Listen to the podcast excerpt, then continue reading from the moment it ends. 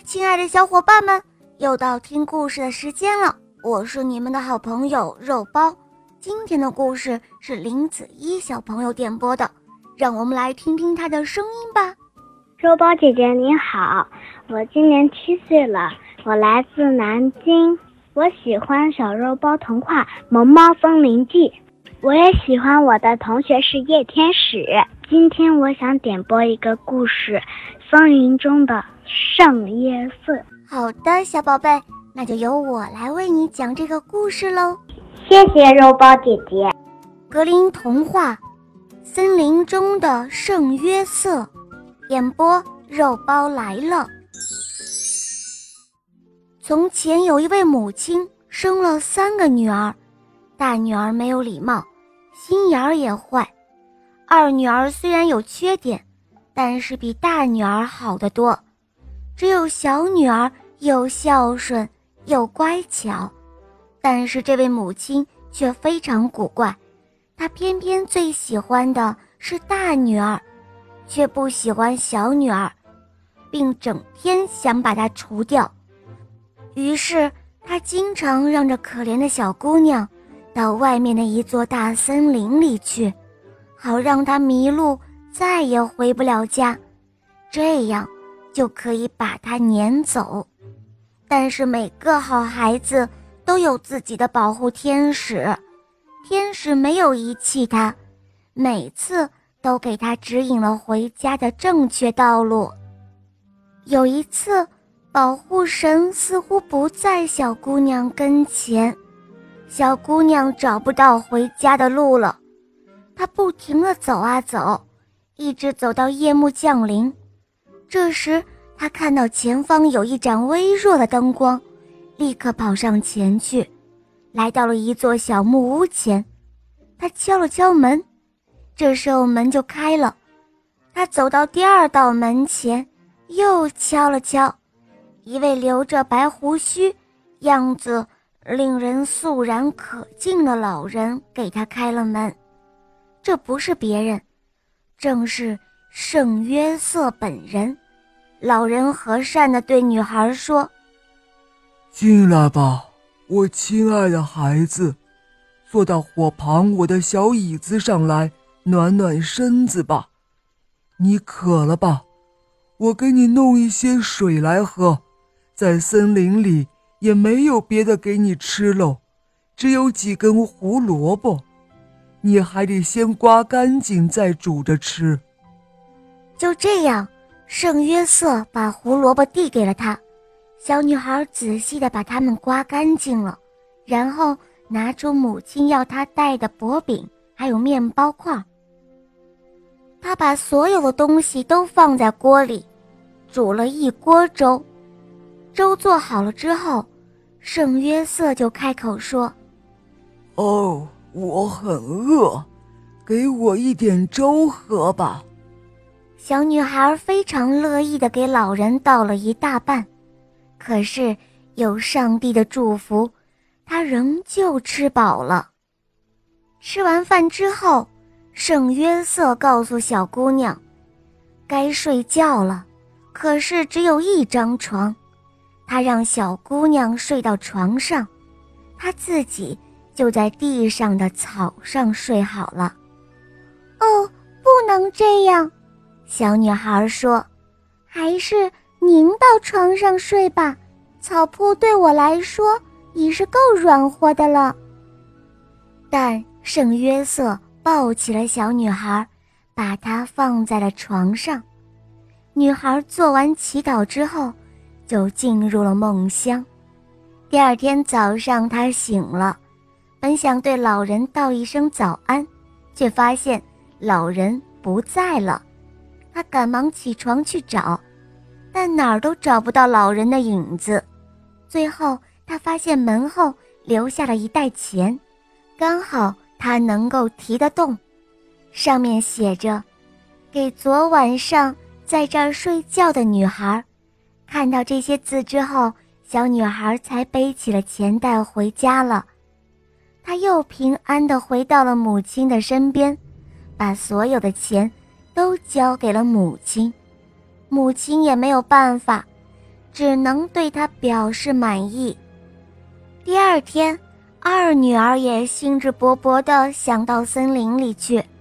母亲给了她一块大的多的煎饼，还有面包。她所遇到的情况和妹妹是一样的。到了晚上，她也来到了圣约瑟的小木屋前。老人把萝卜递给她，让她做粥。等粥做好之后，老人也同样对她说自己饿了，让她分一份给她。可是小女孩却说：“一块儿喝得了。”饭后，圣约瑟把他的床让给了小女孩，自己要睡到草上。女孩说：“不，还是睡到床上来吧，这床够咱们两个人睡的。”圣约瑟把她抱起来放在床上，自己却躺在草地上睡了。第二天早上，女孩醒来找圣约瑟，但是老人不见了。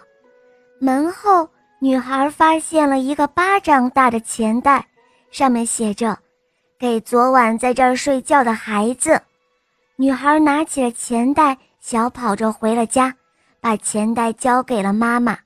却私自留下了两块钱。这时候的大女儿也起了好奇心，于是她也坚持要到森林里去。她要多少煎饼，母亲都给她，另外还加了一些面包和奶酪。晚上，她像两个妹妹一样，她也发现了圣约瑟的小木屋，粥做好了。圣约瑟说。他饿了，把饭给他吃一些吧。但是得到的回答却是：“你急什么？急什么呀？等我吃饱了，你再吃也不迟啊。”可是这个女孩却吃的几乎一点儿也不剩，老人只能刮盘子底儿了。饭后，老人让她睡在自己的床上，她自己。准备睡到草地上，女孩却毫不推辞，自顾自地躺到床上去睡了，把那硬邦邦的草铺留给了老人。第二天早上，她醒过来的时候，也发现老人不在了，她也没有费心去找，就径直走到门后去找钱袋。她仿佛发现地上有一件东西。但因为分辨不出到底是什么，就弯下腰去，可一不小心，鼻尖儿就触到了那个东西。他站起身，看到另外一个鼻子与自己连成了一块儿，他一时惊恐万分，开始嚎啕大哭了起来。但那根本就没有用，只见那鼻子伸得老长老长的。不想看他也得看着。女孩不停地尖叫着从木屋里跑了出来，又遇到了圣约瑟。他跪在老人的脚下，不断地求着情。最后，出于同情，老人给他取下了那个鼻子，并且给了他两个硬币。他这才返身回了家。这时候，他的母亲。正站在门前，一看到他就问道：“哦，我的孩子，你得到了什么？啊？”他赶快撒了个谎，说道：“呃，妈妈，我得到了一袋金子，我得到了一袋金子。不过我在路上又把它给丢了。”于是母亲就拉着他的手，要跟他一同去找回金子。起先。他哭着不愿意去，但后来还是跟着去了。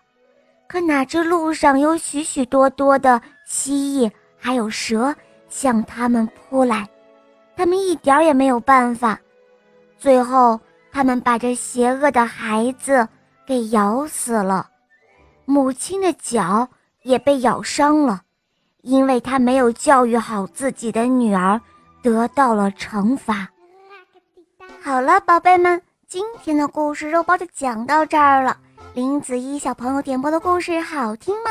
嗯，你也可以找肉包来点播故事哦。大家可以通过微信公众号搜索“肉包来了”，在那儿可以给我留言，也可以通过喜马拉雅搜索“小肉包童话《恶魔岛狮王复仇记》”，有六十集，非常好听哦。小伙伴们，赶快搜索收听吧。好啦，林子怡小宝贝，我们一起跟小朋友们说再见吧，好吗？小朋友们再见啦！嗯，小伙伴们，我们明天再见哦，么么哒。